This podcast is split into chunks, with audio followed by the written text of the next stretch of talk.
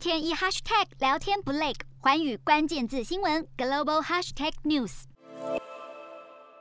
北韩领导人金正恩二十七岁登上北韩最高领导地位以来，已执政十年。自一九四八年开始，北韩便由金氏家族以威权统治到现在，已家传三代。对外界来说，金正恩是一位无情的暴君，但是在北韩官媒严格控管人民视听内容下，对内展现金正恩亲民的一面。专家认为，金正恩似乎想要加强他年轻活力、有行动力的形象，利用精心设计过的照片和影片来博取大众信任，是政治学上的普遍招数。但在北韩，重点并不在迅速回应民意，而是影响民众对领导人的看法。金正恩掌权后，为了强化国防武力，大力发展核武与弹道飞弹计划。从二零一三年以后至二零一七年，实施北韩境内第三到第六次的核爆实验。二零一八年四月，北韩宣布终止核武与洲际飞弹试验，关闭北部核试验场。然而，二零二零年一月，金正恩却宣布不再遵守暂停核武与飞弹试验的承诺，更警告，如果美国不软化在核谈判的立场，将采取行动。北韩发展核武显然与国际秩序逆势而行，